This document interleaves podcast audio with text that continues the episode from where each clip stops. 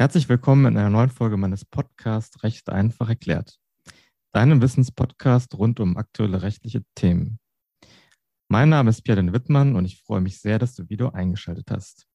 Zum 1. Oktober 2021 ist das Gesetz über faire Verbraucherverträge in Kraft getreten. Nach diesem Gesetz werden Unternehmen verpflichtet, ab dem 1. Juli 2022 auf ihren Webseiten zur Kündigung von Verträgen, die auf Dauer angelegt sind, wie zum Beispiel Fitnessstudio-Verträge, einen Kündigungsbutton einzurichten.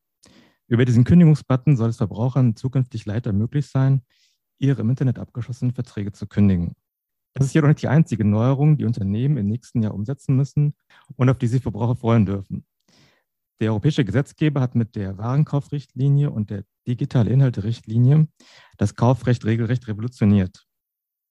Die beiden Richtlinien hat Deutschland zum einen mit dem Gesetz zur Regelung des Verkaufs von Sachen mit digitalen Elementen und andere Aspekte und zum anderen mit dem Gesetz zur Umsetzung der Richtlinie über bestimmte vertragsrechtliche Aspekte der Bereitstellung digitaler Inhalte und digitaler Dienstleistungen in deutsches Recht umgesetzt.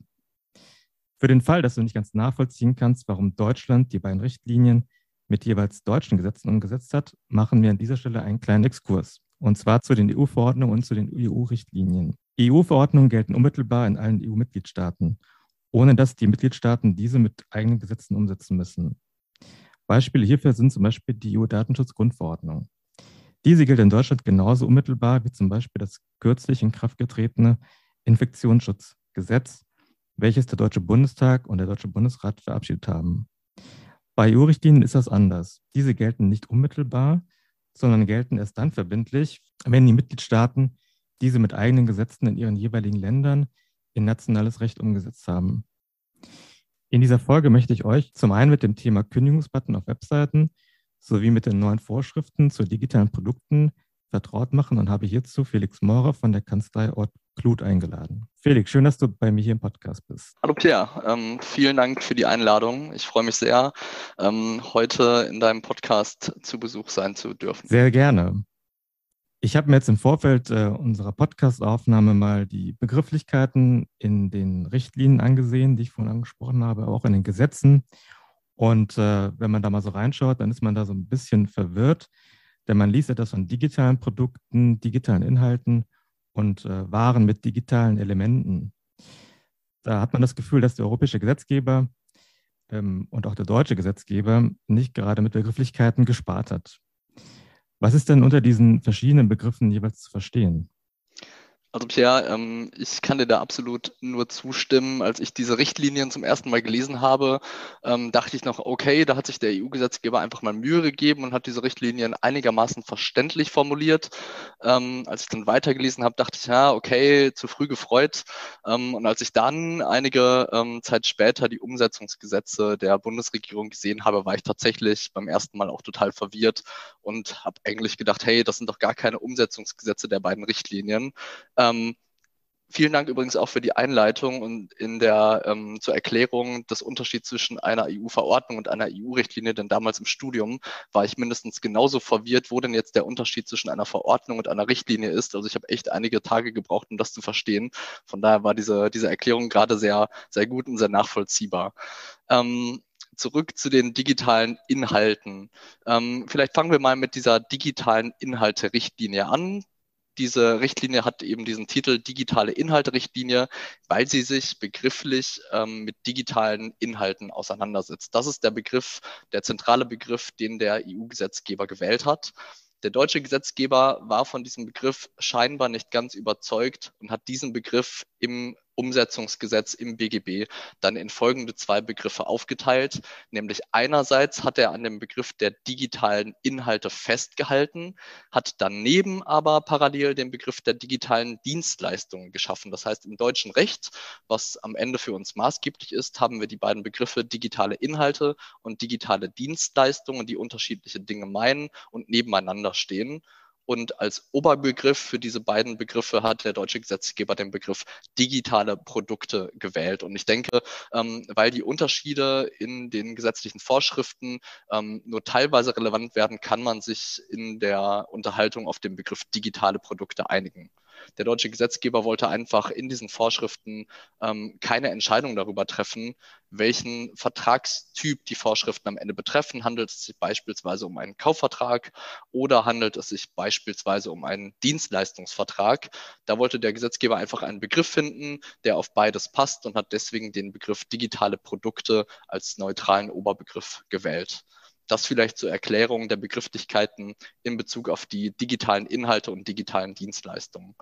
Jetzt hast du ja gerade selbst schon die Warenkaufrichtlinie angesprochen, also die Schwesterrichtlinie quasi. Es sind die beiden Richtlinien, die sich gegenseitig ergänzen. Und in dieser ähm, Warenkaufrichtlinie geht es ähm, aus EU-rechtlicher Sicht um den Kauf bzw. Verkauf von Sachen mit digitalen Elementen. Der deutsche Gesetzgeber hat das entsprechende Gesetz dann auch Gesetz zur Regelung des Verkaufs von Sachen mit digitalen Elementen genannt, hat allerdings dann im Gesetzestext plötzlich ähm, die Begrifflichkeit Waren mit digitalen Elementen verwendet. Das heißt, auch da kann man schnell verwirrt sein, wenn das Gesetz schon anders heißt als die Regelungen, ähm, die dann tatsächlich Inhalt dieses Gesetzes sind. Und Waren mit digitalen Elementen meint grundsätzlich körperliche Sachen, die ein digitales Element, also ein digitales Produkt enthalten. Das vielleicht erstmal äh, so zur Einordnung der verschiedenen Begrifflichkeiten. Wenn du magst, können wir aber kurz auch ein paar Beispiele für die Begriffe nennen. Ja, sehr gerne. Also ähm, ist schon mal sehr hilfreich zu wissen, dass jetzt äh, der deutsche Gesetzgeber den Oberbegriff digitale Produkte gewählt hat, der sich dann aufteilt in digitale Inhalte und digitale Dienstleistungen. Aber der wäre sicherlich für unsere Zuhörerinnen und Zuhörer ganz hilfreich, auch das Ganze mal so ein bisschen äh, mehr greifbarer zu machen. Und wenn du ein paar Beispiele äh, dabei hast, dann, dann wäre das, äh, wär das wirklich gut. Klar, ich habe mich ja etwas vorbereitet auf heute, denn so verwirrt wie ich eingangs war, dachte ich, ist es hilfreich, ein paar Beispiele zu, äh, zu finden. Also fangen wir vielleicht an mit den digitalen Inhalten, also einem der beiden Unterbegriffe der digitalen Produkte. Digitale Inhalte sind gemäß der gesetzlichen äh, Begriffsbestimmung Daten. Also irgendwas Digitales, und zwar Daten, die in digitaler Form erstellt und bereitgestellt werden. Und eigentlich ist es relevant, dass die Daten in digitaler Form bereitgestellt werden.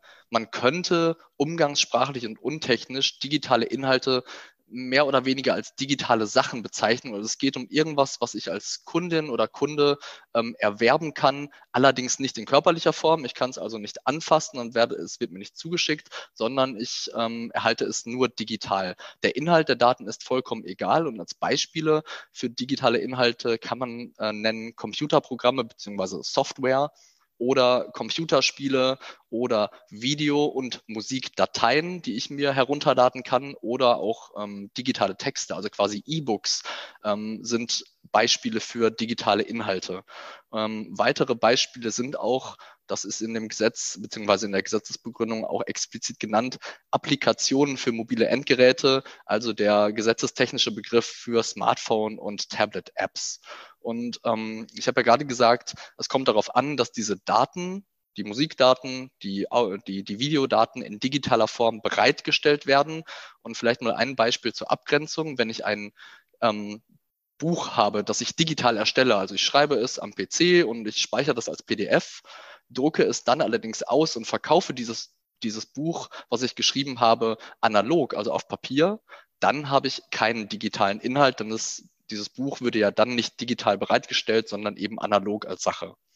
Andererseits, wenn ich ein analoges Buch, das ich von Hand geschrieben habe, einscanne und dann als E-Book verkaufe, dann habe ich die digitale Bereitstellung äh, beziehungsweise die Bereitstellung ähm, von Daten in digitaler Form und das wäre dann wiederum ein Beispiel für digitale Inhalte. Also es muss sich am Ende ähm, darauf fokussieren, dass diese Daten wirklich digital bereitgestellt werden und eben nicht analog äh, in körperlicher Form.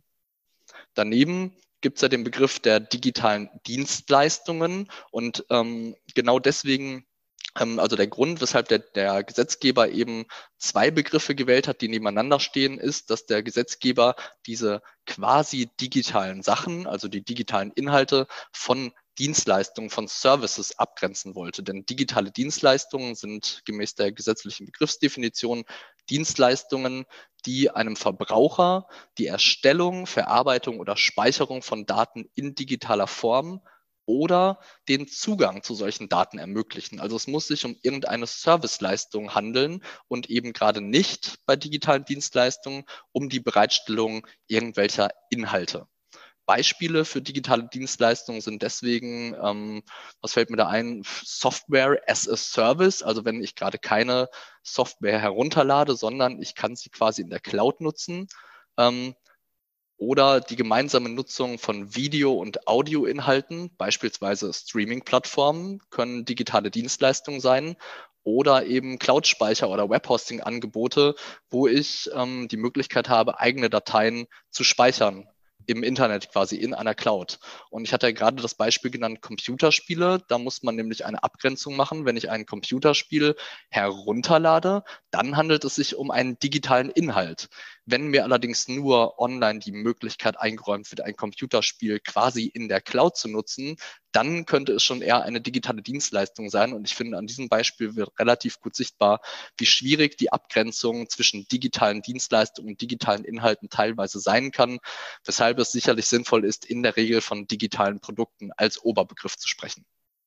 Das ähm, wären jetzt Beispiele für digitale Inhalte und digitale Dienstleistungen.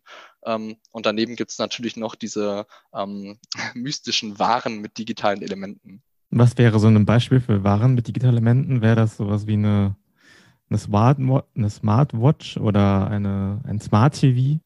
Ähm, Smartwatch ist, finde ich persönlich, das äh, mit eines der besten Beispiele für Waren mit digitalen Elementen. Also bei Waren mit digitalen Elementen ähm, kommt es in Abgrenzung zu den Begrifflichkeiten, die wir gerade beschrieben haben, darauf an, dass wir erstmal eine körperliche Sache haben. Also ich muss eine Sache haben, die ich kaufe. Da wären wir dann ähm, rechtlich gesehen im kaufrechtlichen Bereich. Wichtig ist nur, dass diese Ware ähm, in irgendeiner Weise ein digitales Produkt, das, was wir, das, was wir gerade beschrieben haben, enthält oder mit einem solchen digitalen Produkt verbunden ist. Und zwar in so einer Weise verbunden ist, dass diese konkrete Sache ihre jeweilige Funktion ohne das ähm, digitale Produkt nicht erfüllen könnte. Mal auf ähm, Deutsch übersetzt, weg vom rechtlichen. Es geht also um körperliche Sachen, die in irgendeiner Form ein digitales Produkt enthalten. Und ähm, es ist gut, dass wir endlich gesetzliche Vorschriften dazu haben, denn heutzutage gibt es, ähm, ich würde fast sagen, kaum noch Sachen, die keine digitalen Produkte enthalten. Denn alles, was heutzutage als digital oder smart vermarktet wird, Smartwatches oder andere IoT-Geräte, smarte Kühlschränke, smarte Fahrzeuge oder andere Dinge, das sind alles Sachen, die heutzutage quasi wie selbstverständlich auch digitale Produkte, nämlich in der Regel Software enthalten. Und das typische Beispiel, du hast es schon genannt, ist die Smartwatch. Denn das Betriebssystem einer Smartwatch ist so wesentlich für, die, für diese Uhr, dass ich die Uhr ohne diese Software gar nicht nutzen könnte. Denn bei einer Smartwatch könnte ich vermutlich nicht mal die Zeit ablesen, wenn die Software nicht enthalten wäre. In dem Fall haben wir also diese Wesentlichkeit, die wir brauchen, erfüllt und hätten damit mit der Smartwatch eine Ware mit digitalen Elementen. Ein Gegenbeispiel könnte sein ein smarter Kühlschrank, bei dem ich vielleicht auch ähm, vorprogrammieren kann, dass ich regelmäßig daran erinnert werde, dass der Kühlschrank zwischendurch auch mal aufgefüllt werden muss. Denn an sowas denkt man ja meistens erst sonntags morgens, wenn die Supermärkte geschlossen haben. Also es wäre sehr praktisch, wenn mich mein Kühlschrank rechtzeitig daran erinnern würde, dass mir Milch und äh, andere Dinge fehlen.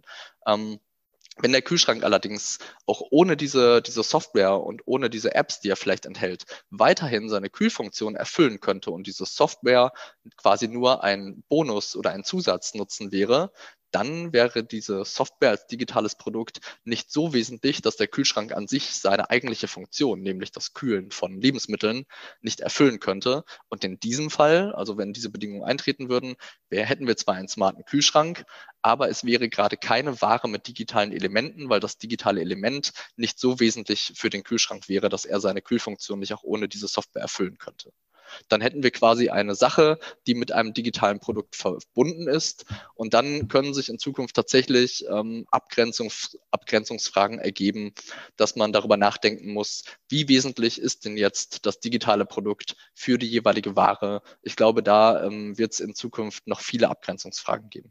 Ja, vielen Dank erstmal, dass du hier ein bisschen mehr äh, Klarheit geschaffen hast äh, bei diesen verschiedenen Begrifflichkeiten. Und mit deinen Beispielen kann man das Ganze auch äh, besser nachvollziehen. Jetzt fragen sich sicherlich unsere Zuhörerinnen und Zuhörer, wie es denn sein kann, dass äh, erst jetzt, äh, Stand 2021, Begriffe wie digitale Produkte und äh, digitale Dienstleistungen ins BGB aufgenommen wurden, weil digitale Dienstleistungen und Produkte, die wurden ja auch schon, ähm, ja, schon früher äh, verkauft oder vermietet ähm, oder auf andere Weise bereitgestellt. Also wie, wie kann das eigentlich sein, äh, dass das ähm, erst jetzt im, im BGB drin steht? Konnte man sozusagen vorher, ja, hatte man vorher Schwierigkeiten gehabt, äh, überhaupt solche Dienstleistungen oder Produkte vertraglich abzubilden? Oder wie kann es eigentlich sein, dass eben diese, diese Begrifflichkeiten erst jetzt ins BGB aufgenommen worden sind?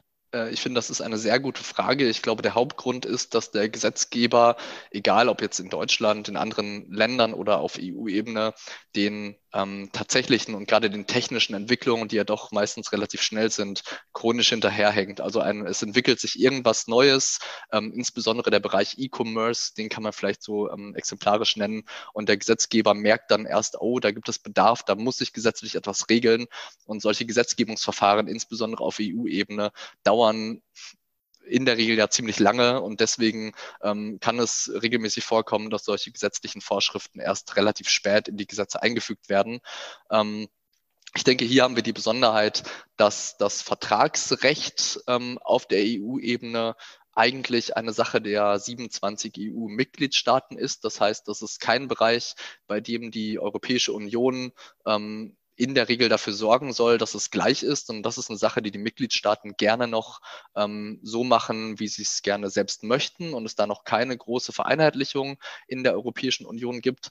Andererseits ähm, verfolgt die Europäische Union und verfolgen die 27 Mitgliedstaaten natürlich auch das Ziel ähm, eines einheitlichen digitalen Binnenmarktes, also das, was wir ähm, mit dem grundsätzlichen Binnenmarkt. Wir können inzwischen Waren aus Spanien, aus Italien, aus Frankreich, aus Deutschland, aus Polen überall her kaufen. Wir können relativ einfach, ich wollte gerade sagen, in den Urlaub fahren, wenn nicht gerade eine weltweite Pandemie herrscht. Ähm, aber grundsätzlich ist Europa ja schon ziemlich offen und in vielen Bereichen relativ einheitlich. Im Vertragsrecht ist das äh, leider regelmäßig noch nicht der Fall. Und das ist eine Entwicklung, die es jetzt erst seit einiger Zeit gibt, dass eben auch das Vertragsrecht ähm, auf dem im digitalen Markt, also im E-Commerce-Bereich, langsam und stetig vereinheitlicht werden soll, damit eben auch das Shopping online gleichen Regeln unterliegt in der gesamten Europäischen Union. Und ich denke, das könnte ein Grund sein, weshalb es jetzt doch relativ lange gedauert hat, ähm, diese Vorschriften in das BGB einzufügen. Bis jetzt ähm, war es tatsächlich manchmal schwierig, ähm, entsprechende oder geeignete vertragliche Vereinbarungen zu digitalen Produkten, insbesondere Software zu treffen. Man hat dann immer versucht, gewisse vorhandene Vorschriften, beispielsweise Vorschriften des Kaufrechts, analog anzuwenden. Die passen nämlich eigentlich nicht, denn Voraussetzung ist, dass ich da ähm, Kaufverträge über Sachen in der Regel schließe. Ähm, das ist natürlich bei Software nicht der Fall, denn bei Software habe ich regelmäßig keinen körperlichen äh, Gegenstand, also keine Sache im rechtlichen Sinne. Deswegen war es immer schwierig, entsprechende vertragliche Vereinbarungen zu treffen, beziehungsweise gesetzliche Voraussetzungen zu haben, die wirklich passend sind. Ähm, und ich persönlich bin ganz froh, dass wir nun Vorschriften zukünftig haben ab 1. Januar 2022, ähm, die dann auf digitale Produkte auch wirklich zugeschnitten sind. Dann lass uns doch mal hier mal einen Deep Dive machen in die BGB-Vorschriften, in die geupdateten BGB-Vorschriften. Ähm, und äh, zwar zu dem sogenannten Recht auf Updates. Ähm, Im neuen BGB gibt es ja jetzt eine Vorschrift, wonach die Verkäufer verpflichtet sind, Updates anzubieten. Was genau verbirgt sich dahinter?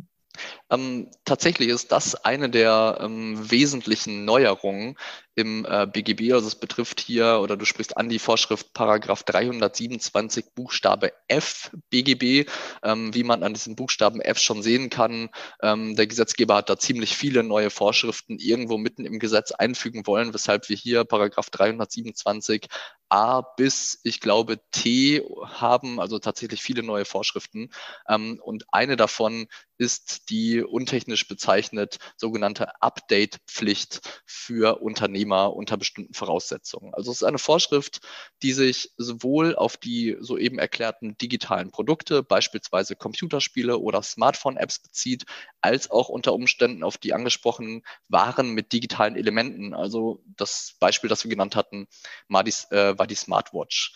Und ähm, Händler müssen ab dem 1. Januar 2022, wenn sie eben Verträge über digitale Produkte oder Waren mit digitalen Elementen ähm, eingehen gegenüber Verbraucherinnen und Verbrauchern, diesen gegenüber grundsätzlich sicherstellen, dass die Verbraucherinnen und Verbraucher während des maßgeblichen Zeitpunkts Aktualisierungen erhalten, die für den Erhalt der Vertragsmäßigkeit des jeweiligen digitalen Produkts erforderlich sind. Ähm, es geht bei dieser Update-Pflicht und von daher ist der Begriff vielleicht auch manchmal etwas missverständlich auf den ersten Blick. Es geht nicht darum, dass mein digitales Produkt, also beispielsweise meine Smartphone-App, die ich von einem Unternehmer gekauft habe, ähm, ständig verbessert wird. Wir haben oder wir kennen gewisse Beispiele, Apple-Nutzer, die ein iPhone oder ein, beispielsweise ein iPad haben, ähm, kommen in den Genuss und das schon seit, seit sehr vielen Jahren. Das ähm, ist so ein Alleinstellungsmerkmal, das lange Zeit nur Apple hatte. Die Verbraucherinnen und Verbraucher bekommen regelmäßig ein kostenloses neues Betriebssystem bereitgestellt. Wenn Apple also das Betriebssystem iOS ähm, neu herausbringt, eine neue Version veröffentlicht, wird dieses neue Betriebssystem auch den Kundinnen und Kunden bereitgestellt, die ein älteres iPhone haben, halt immer bis zu einer gewissen Version. Und damit hat man sogar eine gewisse Verbesserung in der Regel seiner, seiner, ähm, seines Betriebssystems. Darum geht es dem Gesetzgeber bei der Update-Pflicht nicht. Also Händler sind nicht verpflichtet, zukünftig ähm, die digitalen Produkte zu verbessern. Händler sind zukünftig nur dazu verpflichtet, sicherzustellen, dass die Vertragsmäßigkeit des jeweiligen Produkts beibehalten wird. Das heißt, das Produkt darf sich einfach nur nicht verschlechtern. Das ist aber eine Sache, ähm, was darunter konkret zu verstehen ist. Ich glaube, da wird es in der Zukunft viele, viele offene Fragen geben im jeweiligen Einzelfall, denn Vertragsmäßigkeit eines digitalen Produkts bedeutet, dass dieses digitale Produkt. Nehmen wir einfach mal als Beispiel meine Smartphone-App, die ich irgendwo erworben habe. Ähm, die muss einerseits diejenige Beschaffenheit beibehalten, die ich mit dem Unternehmer vereinbart habe. Wenn also der Unternehmer und ich ähm, eine gewisse Beschaffenheit dieser App vereinbart haben, muss diese Beschaffenheit während des maßgeblichen Zeitpunkts bestehen bleiben. Daneben, und das ist das Schwierige, muss auch diejenige Beschaffenheit bestehen bleiben und darf sich nicht verschlechtern, äh, verschlechtern, die für digitale Produkte derselben Art üblich ist. Das heißt, es kommt nicht mehr nur darauf an, was der Unternehmer und der, der Kunde vereinbart haben, sondern es kommt zu einem gewissen Teil auch darauf an, welche ähm, Beschaffenheit, also welche Eigenschaften sehr ähnliche digitale Produkte von anderen Anbietern haben und welche Erwartungen die Verbraucherinnen und Verbraucher auch haben. Und gerade wenn es um diese Verbrauchererwartungen geht, ähm, dann ist es natürlich schwierig, vorher konkret zu sagen, welche Beschaffenheit da beibehalten werden muss. Fakt ist aber, ähm, dass beispielsweise ähm, Anforderungen an die Kompatibilität oder an die Funktionalität der jeweiligen digitalen Produkte sich mit der Zeit halt nicht verschlechtern dürfen, sondern sie müssen quasi immer so bleiben wie zu Beginn ähm, der Vertragslaufzeit des jeweiligen Vertrags. Wenn ich mir jetzt vorstelle, dass ich mir eine Smartwatch von, von Apple kaufe, äh, dann muss ich jetzt davon ausgehen, dass jetzt Apple äh, sozusagen lebenslang verpflichtet ist, äh, mein, ähm, ja, meine Smartwatch äh, am Laufen zu halten? Oder, oder gibt es da irgendwie eine zeitliche Obergrenze? Hm. Ähm, da sprichst du tatsächlich ein, ich finde, ziemlich schwieriges Thema an, denn da hat der Gesetzgeber nur sehr unkonkrete Vorgaben gemacht. Denn die Aktualisierung, also diese Updates, müssen Händler während des in Anführungsstrichen maßgeblichen Zeitraums bereitstellen. Jetzt ist die Frage, was ist denn der jeweilige maßgebliche Zeitraum? Und da kommt es darauf an, was für einen Vertrag wir haben. Wenn ein Händler mit einem Kunden einen Vertrag über eine dauerhafte Bereitstellung des digitalen Produkts abschließt, also beispielsweise irgendein dauerhaftes Abonnement, dann müssen Updates während der gesamten Vertragslaufzeit, also wirklich solange der Vertrag läuft, bereitgestellt werden, damit das Produkt während der gesamten Vertragslaufzeit äh, vertragsgemäß bleibt, so wie zu Beginn der Vertragslaufzeit. Das kann sich also über einen ziemlich langen Zeitraum erstrecken, wenn denn der Vertrag einfach immer weitergeht, also wenn er sich dauerhaft verlängert.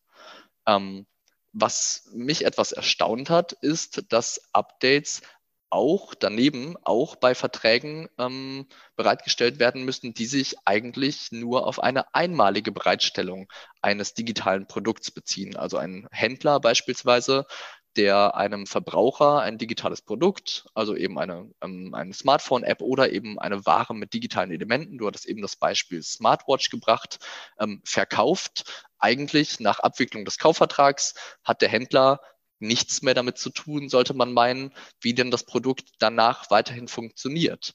Hier ist es aber so, dass der Gesetzgeber vorgesehen hat, auch bei Verträgen über ähm, die sich auf eine einmalige Bereitstellung beziehen, müssen Updates für denjenigen Zeitraum bereitgestellt werden, den die Verbraucherinnen und Verbraucher aufgrund der Art und Zweck des jeweiligen Produkts und der ähm, damit einhergehenden Umstände erwarten können. Also auch hier kommt es am Ende auf die Verbrauchererwartung an. Und wenn du mich jetzt fragst, was erwarten die Verbraucherinnen und Verbraucher, ähm, wie lange ihnen Updates, wenn sie zum Beispiel eine Smartwatch kaufen, bereitgestellt werden? Tja, Pierre, das ist eine sehr gute Frage und ich habe darauf leider keine konkrete Antwort. Ähm, es wird, denke ich, darauf hinauslaufen, ähm, dass ähm, man schauen muss, was marktüblich ist, also über welchen Zeitraum stellen denn andere Händler und andere Anbieter ihre, ihren Kunden Updates bereit für eine Smartwatch beispielsweise. Und ich denke, es wird darauf hinauslaufen, dass es erst zu einer Klärung durch die Rechtsprechung kommt und sich dann ähm, in den nächsten Monaten und Jahren langsam ähm, konkretisieren wird, über welchen Zeitraum Verbraucherinnen äh, Verbraucher denn erwarten können, wie lange ihnen Updates für ihre Smartwatch beispielsweise bereitgestellt werden. Hat sich denn der Gesetzgeber auch darüber Gedanken gemacht, ähm, dass der Verkäufer auch auf den Hersteller angewiesen ist, um Updates bereitzustellen, weil im Prinzip, wenn der Hersteller keine Updates liefert, dann wird es auch für den Verkäufer schwierig, die dann an den Verbraucher äh, durchzureichen. Hat sich dazu der, der deutsche Gesetzgeber in irgendeiner Form geäußert? Ähm, das ist tatsächlich ein Punkt, den der Gesetzgeber leider nicht so im Blick hatte, denn du hast vollkommen recht. Ähm, wir sprechen die ganze Zeit, wenn ich sage Unternehmer oder Händler, dann äh, von derjenigen Stelle, die als Verkäufer beispielsweise auftritt, also von der ich als Verbraucher eine Ware mit digitalen Elementen oder ein digitales Produkt erwerbe. Regelmäßig sind die Verkäufer und Händler aber nicht die Hersteller. Das heißt, wenn der jeweilige Hersteller und Lieferant ihnen keine Updates des Produktes bereitstellt, hat der Händler auch regelmäßig nicht die Möglichkeit, obwohl er dazu verpflichtet wäre, mir als Verbraucher ein Update bereitzustellen. Da gibt es tatsächlich eine Lücke, ähm, die gesetzlich leider nicht ähm, ja, zufriedenstellend gelöst ist. Und deswegen kann Händlern äh, jetzt ab Januar nur empfohlen werden, dass sie in ihren Lieferverträgen mit den Lieferanten und Herstellern ähm, Regelungen treffen, die sicherstellen, dass sie ihrer Update-Pflicht gegenüber ihren Kundinnen und Kunden auch wirklich nachkommen können. Gut, dann kommen wir mal zu einer weiteren zentralen Neuerung im BGB und die mutet für mich nach äh, einer sehr revolutionären Neuerung an und zwar ist es das Bezahlen mit äh, Daten. Und zwar ähm, sollen wir als Verbraucher künftig in der Lage sein, mit unseren Daten zu zahlen. Äh, wie genau ist das zu verstehen? Und ähm, ja, können wir jetzt davon ausgehen, dass wir zukünftig äh, statt mit, äh, mit Geld mit unseren Daten zu zahlen?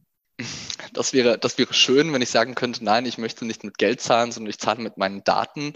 Ähm, denn Daten sind ja grundsätzlich erstmal, ähm, ja, sind einfach nicht, ähm, können nicht verbraucht werden, anders als Geld, wie man Monat für Monat merkt. Das geht dann doch schneller weg, als man, als man denkt. Ähm, also es gibt tatsächlich im BGB eine neue Vorschrift in Bezug auf das Zahlen mit Daten. Das betrifft insbesondere auch Verträge, Verbraucherverträge über digitale Produkte. Also du hast gerade gefragt, ähm, auf welche Arten von Verträgen sich das Bezahlen mit Daten bezieht. Und es geht hier um Verbraucherverträge. Das bedeutet Verträge zwischen einem Unternehmer und einem Verbraucher. Also wir, wir bewegen uns da im sogenannten B2C-Umfeld. Es geht hier also nicht um Verträge zwischen zwei Unternehmen beispielsweise. Ähm, und Verbraucherverträge ähm, waren bis der Anwendungsbereich von Verbraucherverträgen war bislang eröffnet, wenn eine, ähm, wenn der Vertrag ähm, eine entgeltliche Leistung des Unternehmers zum Gegenstand hatte. Und der Begriff entgeltliche Leistung wurde auch bisher teilweise ähm, als erfüllt erachtet, wenn ein Verbraucher dem Unternehmer seine Daten bereitgestellt hat, anstatt eines Preises. Und jetzt haben wir im BGB eine neue ausdrückliche Vorschrift, nämlich Paragraph 312 Absatz 1a. Und ähm, Absatz 1 und Absatz 1a legen fest, dass wir hier den Anwendungsbereich eines Verbrauchervertrags eröffnet haben, wenn entweder der Verbraucher zu einer Zahlung eines Preises verpflichtet ist, also insbesondere mit Geld zahlen muss, daneben können wir aber auch einen Verbrauchervertrag haben, wenn der Verbraucher dem Unternehmer personenbezogene Daten bereitstellt oder sich dazu verpflichtet. Ähm, das Ganze geht allerdings nur, wenn der Unternehmer das auch als Zahlungsmöglichkeit, nenne ich es mal, ähm, anbietet. Also wir können jetzt nicht sagen, nein, ich möchte den angegebenen Preis nicht in Geld zahlen, sondern ich stelle dafür meine Daten bereit. Diese Möglichkeit, also diese Wahlmöglichkeit haben Verbraucherinnen und Verbraucher zukünftig nicht, sondern die Wahl, ob auch ein Zahlen mit Daten, also mit personenbezogenen Daten möglich sein soll, die liegt bei dem jeweiligen Unternehmer, der hier einen Vertrag schließen möchte. Und ähm, wie ich gerade schon gesagt habe, es muss sich um personenbezogene Daten handeln. Das heißt, es reicht nicht, irgendeine Art von Daten, sachbezogene Daten oder ähnliches bereitzustellen, sondern Verbraucherinnen und Verbraucher müssen, wenn sie denn beispielsweise nicht mit Geld zahlen wollen, dann müssen sie dem Unternehmer personenbezogene Daten bereitstellen. Was ich persönlich ganz amüsant finde, im Gesetz steht nicht, dass man personenbezogene Daten bezüglich der eigenen Person bereitstellen muss. Deswegen, wenn man den gesetzlichen Wortlaut nur annimmt, könnte es auch sein, dass es ausreichend wäre, wenn ich personenbezogene Daten einer anderen Person bereitstelle. Dazu bin ich aber regelmäßig nicht, ähm, nicht berechtigt. Von daher, was der Gesetzgeber im Sinn hatte, als er diese gesetzliche Vorschrift geschaffen hat, war, dass ich quasi mit meinen personenbezogenen Daten bezahle. Und um vielleicht mal ein Beispiel zu bringen, denn auch bislang bezahlt man im Internet online regelmäßig bereits mit seinen personenbezogenen Daten und häufig sogar ohne, dass man das merkt. Wenn man beispielsweise eine Internetseite öffnet, es gibt Zeitungsverlage, die das inzwischen machen, dann erscheint regelmäßig ähm, eine Vorschaltseite und dann habe ich als Nutzer die Möglichkeit, entweder beispielsweise ein Abonnement, 4,99 Euro pro Monat abzuschließen, um dann die Inhalte der Internetseite ähm, angezeigt zu bekommen und lesen zu können. Oder ich kann meine Einwilligung erteilen, dass beispielsweise Cookies und ähnliche Technologien eingesetzt werden, mittels derer dann meine personenbezogenen Daten verarbeitet werden, nämlich in der Regel zu Werbezwecken und damit finanzieren sich dann die Händlerinnen und Händler. Wenn du jetzt gerade sagst, ähm wir können zukünftig mit, äh, also auch mit unseren Daten zahlen, wenn das der Unternehmer zulässt. Wie verträgt sich das dann mit der Datenschutzgrundverordnung? Ähm, tatsächlich, die Datenschutzgrundverordnung ist durch die Ermöglichung des Bezahlens mit personenbezogenen Daten aus meiner Sicht nochmal etwas relevanter geworden, als sie sich ohnehin in den letzten Jahren entwickelt hat.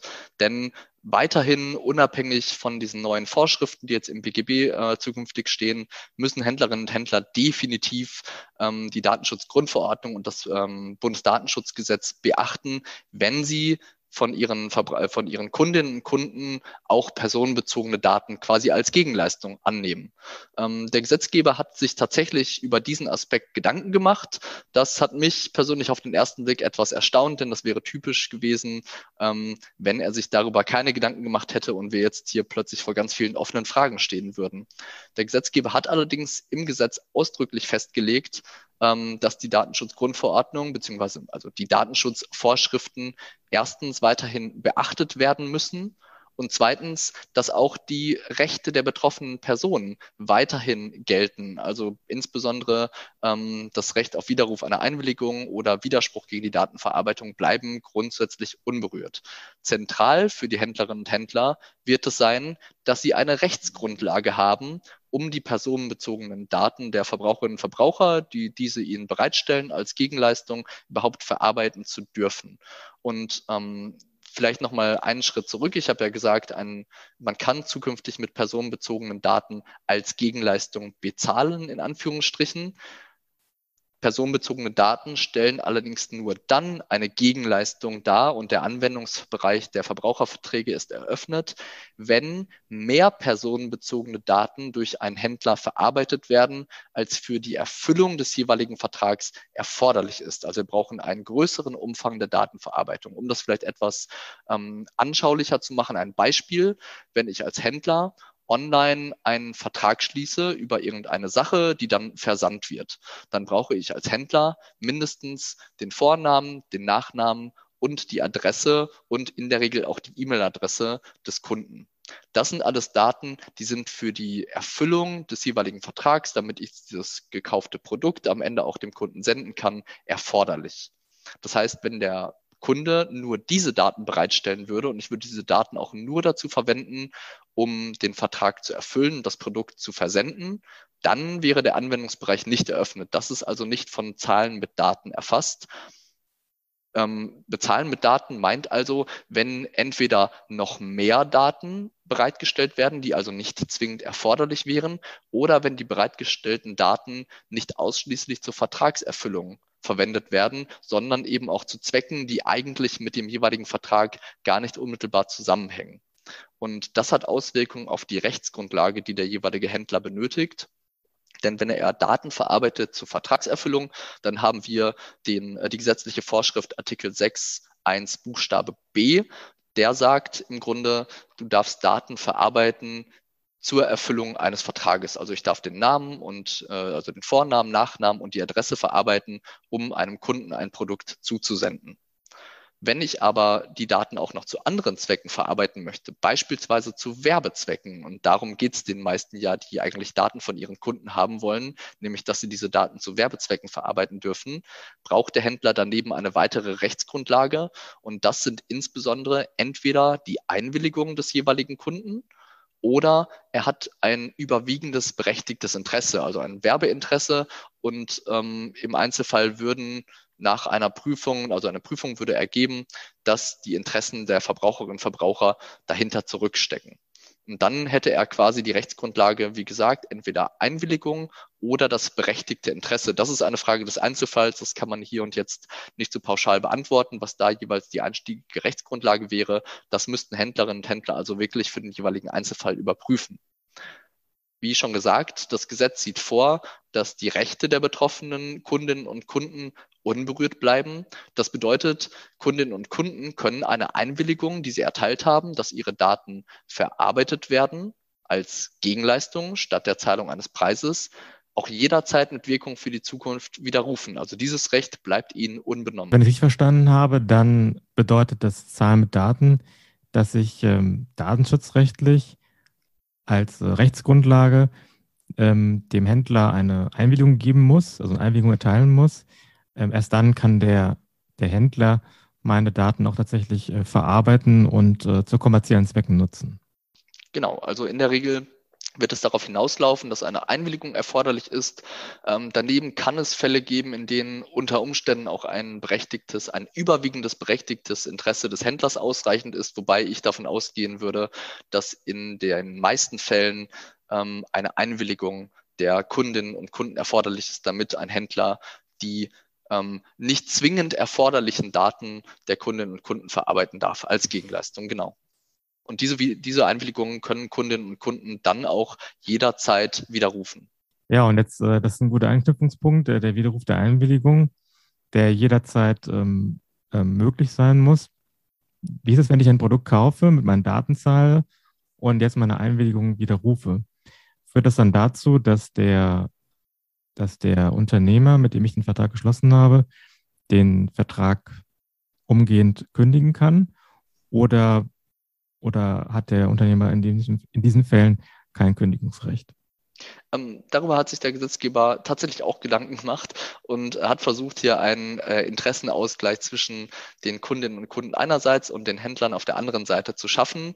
Er hat einerseits dafür gesorgt, wie dargestellt, dass die Kundinnen und Kunden ihre Datenschutzrechte ähm, weiterhin frei ähm, ausüben können. Also sie können ihre Einwilligung widerrufen. Das hätte dann beispielsweise zur Folge, dass ein Händler die Daten nicht weiterverarbeiten darf.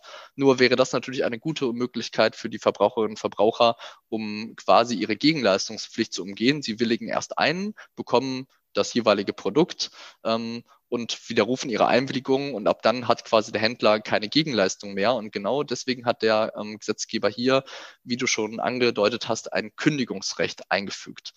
Ähm, das Kündigungsrecht besteht bei Verträgen ähm, über eine dauerhafte Bereitstellung eines digitalen Produkts oder die eine Reihe aufeinanderfolgender Bereitstellung eines digitalen Produkts zum Gegenstand haben, also in der Regel Dauerschuldverhältnisse. Denn wenn ich nur eine einmalige Bereitstellung habe, dann haben wir auch nur einen einmaligen Austausch von Daten und der jeweiligen, ähm, dem jeweiligen digitalen Produkt.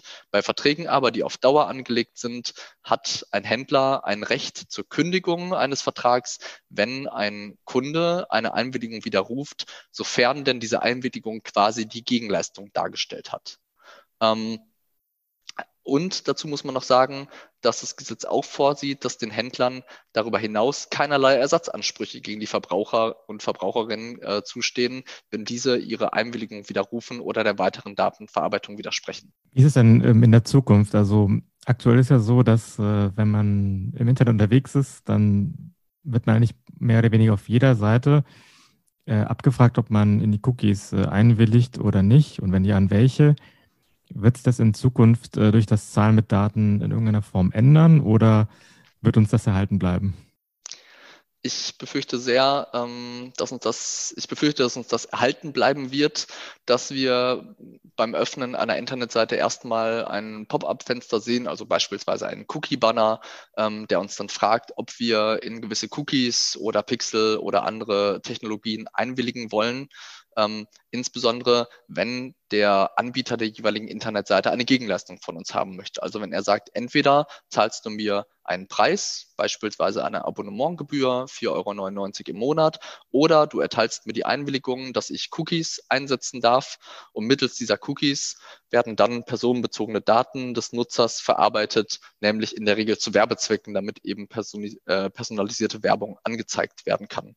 Ich befürchte, ähm, trotz des Inkrafttretens des TTDSG, denn jetzt am 1. Dezember vor einigen Tagen ist das sogenannte Telekommunikation, Telemedien, Datenschutzgesetz in Kraft getreten, ein sehr ähm, unübersichtlicher Name.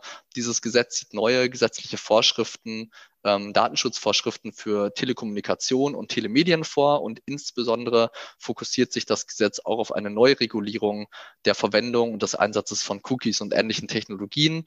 Und danach dürfen Cookies und solche ähnlichen Technologien grundsätzlich nur eingesetzt werden, wenn eine Nutzerin oder ein Nutzer ihre Einwilligung erteilt haben und nur in ganz wenigen Ausnahmefällen dürfen Cookies und ähnliche Technologien auch ohne die konkrete Einwilligung der Nutzerinnen und Nutzer gesetzt werden. In der Einleitung ähm, habe ich schon mal den Kündigungsbutton erwähnt und äh, auf den würde ich jetzt gerne noch mal ein bisschen näher eingehen. Wenn man das sich als Verbraucher vorstellt, dass ich auf der Webseite einen, einen Kündigungsbutton vorfinde, über den ich dann relativ schnell und ähm, zügig ähm, meinen Vertrag kündigen kann, ist das eine feine Sache für mich. Für Händler wird sich das Ganze aber etwas schwieriger darstellen, weil die sich fragen werden, wie denn dieser Kündigungsbutton ähm, genau aussehen soll, äh, wo der platziert werden muss, auf welche weitere Seite dieser Button führen muss. Wie müssen die Händler diesen, diesen Kündigungsbutton auf ihrer Webseite umsetzen? Gibt es da konkrete Vorgaben durch das Gesetz? Tatsächlich ähm, sieht das Gesetz hier konk relativ konkrete Vorgaben vor. Ähm, also du sprichst äh, die neue Vorschrift 312k des BGBs an, die am 1. Juli nächsten Jahres in Kraft tritt. Das heißt, Händlerinnen und Händler haben im Bereich des E-Commerce hier noch ein paar Monate Zeit, ähm, Anpassungen vorzunehmen. Diese Zeit sollten sie auch auf jeden Fall nutzen. Ähm, bisher war es ja häufig so, ich kann einen Vertrag sehr bequem und sehr einfach online abschließen. Wenn ich diesen Vertrag aber dann irgendwann kündigen möchte, ja, dann wird es wirklich kompliziert. Du hattest es schon beschrieben. Dann suche ich erstmal, ähm, wie ich denn überhaupt kündigen kann und an wen ich meine Kündigung per E-Mail oder im schlimmsten Fall sogar per Post richten muss.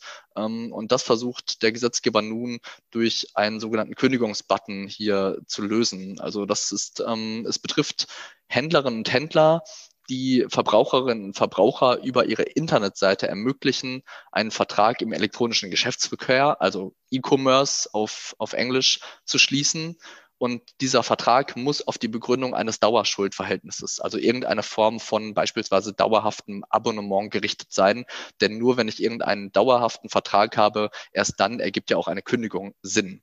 Und dieser Vertrag muss außerdem eine entgeltliche Leistung des Unternehmers zum Gegenstand haben. Das heißt, wenn es hier wirklich komplett kostenlose Angebote betrifft, in diesen Fällen besteht auch zukünftig keine Pflicht, einen Kündigungsbutton äh, zu implementieren. Also wir brauchen Verträge im elektronischen Geschäftsverkehr, E-Commerce, die auf Dauer auf, ausgerichtet sind und die eine entgeltliche Leistung des jeweiligen Unternehmers zum Gegenstand haben.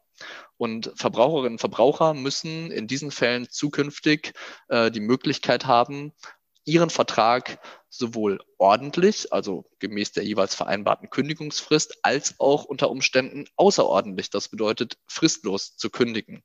Und ähm, die gesetzlichen Vorgaben sehen vor, dass wir sogar nicht nur einen Button, sondern tatsächlich regelmäßig zwei Button benötigen.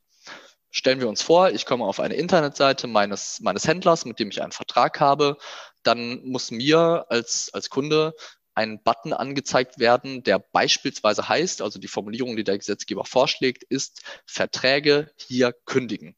Also eine sehr eindeutige Formulierung. Händlerinnen und Händler können auch eine andere Formulierung wählen. Sie sind also nicht verpflichtet, die gesetzliche ähm, Formulierung zu verwenden. Allerdings muss diese gesetzliche, ähm, muss diese andere Formulierung der gesetzlichen Formulierung quasi inhaltlich sehr nahe kommen. Also sie darf nicht zum Beispiel irgendwie täuschenden Charakter haben. Von daher würde ich persönlich den Händlerinnen und Händlern in der Regel empfehlen, die gesetzliche Formulierung Verträge hier kündigen zu verwenden. Wenn ich als Kunde nun auf diesen Button klicke, dann soll mir gemäß der gesetzlichen Vorgaben eine Seite angezeigt werden, auf die ich dann weitergeleitet werde. Und dort muss ich beispielsweise Angaben machen können zur Art und zum Grund der Kündigung. Ich muss also beispielsweise angeben können, ob ich ordentlich kündige zum Ende der ähm, jeweiligen Vertragslaufzeit mit der Kündigungsfrist, die vereinbart ist, oder ob ich außerordentlich kündigen möchte. Und in diesen Fällen muss ich auch angeben, aus welchem Grund ich außerordentlich kündigen möchte. Ich muss Perso ähm, Angaben zu meiner Person machen, denn natürlich muss der Händler die Möglichkeit haben, mich identifizieren zu können, damit nicht plötzlich Pierre du um die Ecke kommst und einfach mal so einen meiner Verträge online kündigst. Das und, hatte ich schon ähm, immer mal ähm, vorgehabt, ja. Ich muss unter anderem auch Angaben ja, das, das könnte dann passieren, dass plötzlich mein schönes ähm, Spotify-Abonnement ausläuft und ähm, mir Spotify sagt, Herr Meurer, Sie haben Ihren Vertrag gekündigt. Da kannst du dir meinen Podcast auch nicht mehr anhören. Also um das zu verhindern, ja, das wäre schade und deswegen sollte das nicht passieren. Ähm, von daher muss man auch Angaben zur Person machen können, die also dem Händler ermöglichen, mich zu identifizieren. Und ich muss natürlich auch Angaben zum jeweiligen Vertrag machen, damit der Händler auch weiß, welcher Vertrag denn hier gekündigt werden soll. Wenn ich all diese Angaben gemacht habe, dann braucht es regelmäßig einen zweiten Button. Ich hatte gerade gesagt, es sind sogar regelmäßig zwei Button erforderlich. Und dieser zweite Button soll dann gemäß der gesetzlichen Vorgaben grundsätzlich die Formulierung jetzt kündigen enthalten. Also nicht irgendeine andere Formulierung, das ist zwar theoretisch möglich, aber damit würde man sich immer in die Gefahr begeben, dass die andere Formulierung, die man vielleicht selbst wählt, vielleicht täuschenden Charakter hätte oder nicht eindeutig genug wäre. Von daher wäre zu empfehlen, wirklich die Formulierung jetzt kündigen zu verwenden. Und wenn die Kündigung dann erfolgt ist, ähm, dann geht's mit den Pflichten für die jeweiligen Händlerinnen und Händler sogar weiter.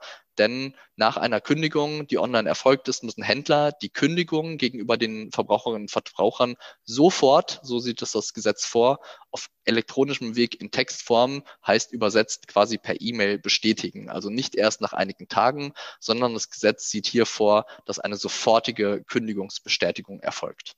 Was passiert denn, wenn der, wenn der Unternehmer den Kündigungsbutton nicht auf seine Webseite einrichtet?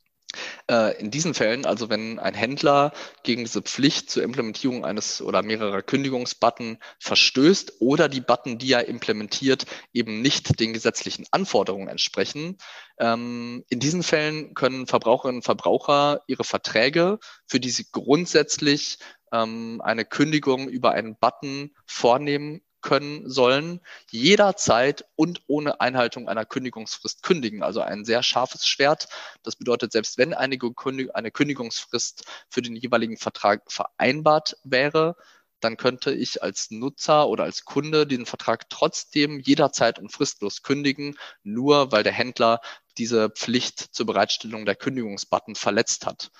Händler und Händlerinnen sind daher gut beraten, zum 1. Juli 2022 diese Button gemäß den gesetzlichen Voraussetzungen auch wirklich zu implementieren, denn sonst gehen sie das Risiko ein, dass ihre Kundinnen und Kunden die jeweiligen Verträge sehr kurzfristig kündigen können. Jetzt gibt es auch noch eine weitere zentrale Regelung, äh, die jetzt neu ins BGB aufgenommen worden ist. Ähm, und zwar betrifft die den Bereich automatische Vertragsverlängerung. Äh, was hat sich da getan? Also können jetzt Verträge nicht mehr automatisch um ein ganzes Jahr verlängert werden, sondern noch für einen kürzeren Zeitraum? Ähm, tatsächlich gibt es auch in diesem Bereich neue gesetzliche Vorschriften. Ähm, die neuen gesetzlichen Vorschriften beziehen sich auf Bestimmungen in allgemeinen Geschäftsbedingungen. Das heißt, man muss zukünftig unterscheiden, ob wir hier einen Vertrag beispielsweise haben, der zwischen einem Unternehmer und einem Verbraucher individuell ausgehandelt wurde. In diesen Fällen, die regelmäßig sehr selten vorkommen, ähm, das betrifft die, betreffen die neuen Vorschriften nicht. Das heißt, da können auch noch längere Laufzeiten vereinbart werden. Regelmäßig, gerade im elektronischen Geschäftsverkehr, werden aber Verträge auf der Grundlage oder in, unter Einbeziehung von AGB der Händlerinnen und Händler vereinbart. Und das Gesetz sieht nun neue äh, Bestimmungen für diese AGB vor. Das AGB-Recht sieht ja immer gewisse Grenzen vor, also bestimmte, was man mittels AGB wirksam vereinbaren kann und was nicht.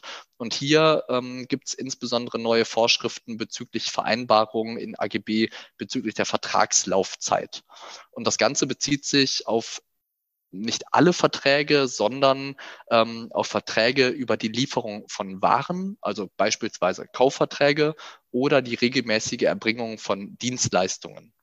Und ähm, die neuen Vorschriften sehen vor, dass zukünftig in AGB nur noch Laufzeiten von maximal zwei Jahren geregelt oder bestimmt werden dürfen. Das heißt, Verträge, die auf Grundlage solcher AGB-Klauseln geschlossen werden, dürfen grundsätzlich nur noch für maximal zwei Jahre, 24 Monate bindend sein. Und danach muss ich als Kunde, als Verbraucher die Möglichkeit haben, den Vertrag zu kündigen. Daneben gibt es den Punkt ähm, bezüglich der stillschweigenden Verlängerung eines Vertrags. Ich glaube, jedem ist es schon mal passiert und ich spreche da aus eigener leidiger Erfahrung. Ähm, man hat irgendeinen Vertrag und denkt sich irgendwann, hm, den Vertrag könnte ich auch mal kündigen und so wie man es gedacht hat, ist es auch schon wieder aus dem Sinn. Und erst am Tag, nachdem die Kündigungsfrist des jeweiligen Vertrags abgelaufen ist, fällt einem das wieder ein und man stellt fest, oh nein, ich habe die Kündigungsfrist verpasst. Und deswegen bin ich nun wieder für ein Jahr an den jeweiligen Vertrag gebunden und ein Jahr später denkt man natürlich nicht mehr daran, dass man diesen Vertrag schon vor einem Jahr kündigen wollte und es passiert einem das Gleiche. Und so geht das Spielchen Jahr für Jahr weiter. Und diesem Problem, das wahrscheinlich viele von uns haben, wollte der Gesetzgeber mit den neuen Vorschriften entgegenwirken ähm, und hat deswegen eine neue Bestimmung in das AGB-Recht vor, ähm, aufgenommen, die vorsieht, dass eine stillschweigende Verlängerung eines Vertrags, also sofern keiner der Vertragsparteien eine Kündigung ausspricht, für einen bestimmten Zeitraum zukünftig nicht, äh, nicht vereinbart werden kann. Also beispielsweise kann zukünftig in AGB nicht wirksam vereinbart werden, dass sich ein Vertrag nach Auslaufen der erstmaligen Vertragslaufzeit, wie so eben dargestellt, maximal zwei Jahre, danach wieder um ein ganzes Jahr verlängert, sodass ich wieder für ein ganzes Jahr gebunden bin. Was weiterhin möglich ist, ist, dass sich ein Vertrag stillschweigend verlängert. Also das ist nicht verboten. Ein Vertrag kann sich weiterhin stillschweigend verlängern, wenn weder der Kunde noch der Händler eine Kündigung ausspricht. Allerdings muss es sich dann um eine Verlängerung für einen unbestimmten Zeitraum handeln und die Kundinnen und Kunden müssen zudem die Möglichkeit haben, den jeweiligen Vertrag mit einer maximalen Kündigungsfrist von einem Monat zu kündigen. Das bedeutet, wenn der Vertrag sich nach den ersten beispielsweise zwei Vertragsjahren dann automatisch verlängert, weil keine der Vertragsparteien gekündigt hat, ähm, hätte ich als Verbraucher die Möglichkeit, den Vertrag dann jeweils zum Ende, also jeweils monatlich, jeweils einmal im Monat zu kündigen. Und ich denke, damit ist die Situation definitiv verbessert, denn so, wenn man die Kündigungsfrist verpasst und sich der Vertrag verlängert, hat man zumindest einen Monat später die Möglichkeit, den jeweiligen Vertrag wieder zu kündigen. Und ich persönlich bin da ganz optimistisch, dass ich auch nach einem Monat noch daran denken würde, hey Felix, du wolltest den Vertrag doch kündigen, mach das jetzt mal endlich und nicht wieder ein ganzes Jahr warten muss. Dann lass uns noch ganz äh, zum Schluss das Thema Telefonwerbung ansprechen. Da hat sich ja auch etwas im BGB geändert. Ähm, was hat es da, was gibt es da konkret für Neuerungen? Beim Thema Telefonwerbung hat sich tatsächlich auch etwas geändert. Die Grundsätze der Telefonwerbung, also der Zulässigkeit von Telefonwerbung gegenüber Verbraucherinnen und Verbrauchern sind gleich geblieben. Denn wenn ich als Händlerin oder Händler Telefonwerbung machen möchte gegenüber Verbraucherinnen und Verbrauchern, dann ist das nur zulässig, wenn ich zuvor eine ausdrückliche Einwilligung der jeweiligen Verbraucherin oder des jeweiligen Verbrauchers eingeholt habe. Ich darf also nicht einfach so mal irgendjemanden anrufen und sagen, hey, ich habe hier ein neues Produkt, vielleicht interessiert Sie das ja, sondern Telefonwerbung gegenüber einem Verbraucher ist ohne dessen vorherige ausdrückliche Einwilligung unzulässig. Das war bisher so und daran hat sich auch nichts geändert und das Ganze ist Bußgeld bewährt. Ähm, das ist die bisherige Gesetzeslage, die beibehalten wurde.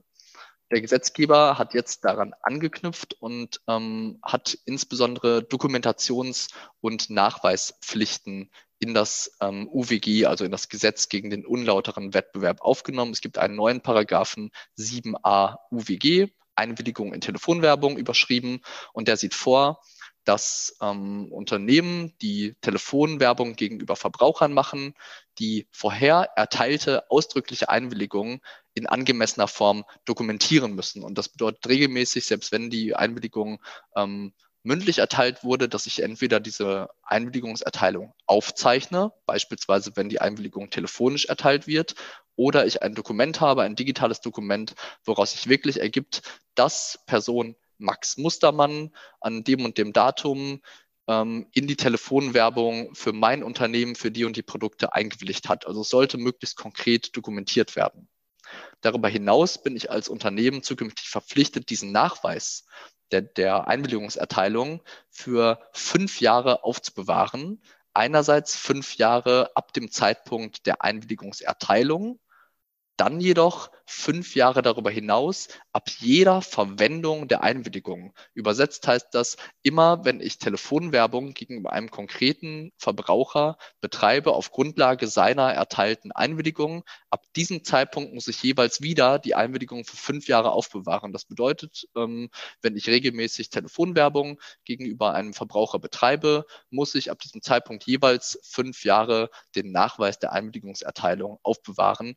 Damit wollte der Gesetzgeber einfach ermöglichen, dass in etwaigen Verfahren, wo es um Ordnungswidrigkeiten geht, ähm, die Unternehmen sich nicht damit rausreden können, dass sie leider gestern die entsprechenden Nachweise vernichtet haben Insoweit sind sie jetzt also gesetzlich dazu verpflichtet, diese Nachweise für fünf Jahre aufzubewahren. Und ich denke, dieses Thema sollten Unternehmerinnen und Unternehmer tatsächlich auch ernst nehmen, denn Verstöße gegen diese Dokumentations- und Aufbewahrungspflicht sind Bußgeld bewährt und können, wenn ich mich richtig erinnere, mit Geldbußen von bis zu 50.000 Euro geahndet werden. Ich danke dir, Felix, ganz herzlich, dass du uns äh, hier diese tollen Antworten geliefert hast und äh, den Händlern einerseits geholfen hast, mehr Klarheit darüber zu bekommen, was sie alles umsetzen müssen und wie die Umsetzung aussehen kann. Und dass wir als Verbraucher wissen, welche Rechte wir im nächsten Jahr ausüben können und worauf wir uns freuen können. Vielen Dank für deine, für deine Zeit und deine guten Antworten. Ja, sehr gerne, Pierre. Ich bedanke mich auch für die äh, Einladung in deinen Podcast. Hat mir sehr gut gefallen, sehr viel Spaß gemacht. Ich höre deinen Podcast wirklich regelmäßig und äh, freue mich jetzt mal Teil dieses Podcasts sein zu dürfen. Ähm, und ich hoffe, ähm, es ist zumindest etwas klarer geworden, was da jetzt ab dem neuen Jahr im Bereich des E-Commerce auf uns alle zukommt. Ich glaube, das eine gute Entwicklung, aber natürlich muss man sich mit den verschiedenen Aspekten äh, nochmal im Detail auseinandersetzen. Das ist, glaube ich, jedem Händler empfohlen, zu schauen, was ist am Ende für mich relevant, womit muss ich mich beschäftigen und dann die Zeit zu nutzen, um die etwaigen Anpassungen vorzunehmen. Vielen Dank, Pierre.